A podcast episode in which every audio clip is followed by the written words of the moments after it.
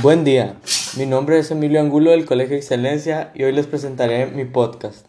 En este podcast abordaremos temas sobre los problemas y virtudes de nuestro país, algunas virtudes como nuestras grandes fuentes petroleras y problemas como su mal aprovechamiento y distribución, la corrupción del gobierno, etc. Comencemos. Comenzaremos hablando sobre los recursos naturales más fuertes de México. México es reconocido mundialmente en la minería ya que es el primer productor mundial de plata, décimo productor de petróleo a nivel mundial y uno de los primeros países productores de cobre en el mundo. Ahora, ¿cómo aprovechamos esto? El sector minero metalúrgico en nuestro país representó el 8.2% del PIB industrial y el 2.4% del PIB, al mes de enero de 2020 generó 381.456 empleos directos y genera más de 2.3 millones de empleos indirectos, de acuerdo con el reporte del IMSS.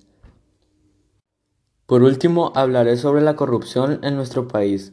Los excesos remiten a los abusos de poder y los magistrados son a menudo acusados de dilación de las causas, o sea, de retraso deliberado en la formación de los procesos de faltas concernientes a secreto obligado de, ciertos procedimientos judiciales, las sentencias y castigos impuestos, el recurso, los testigos de parcialidad.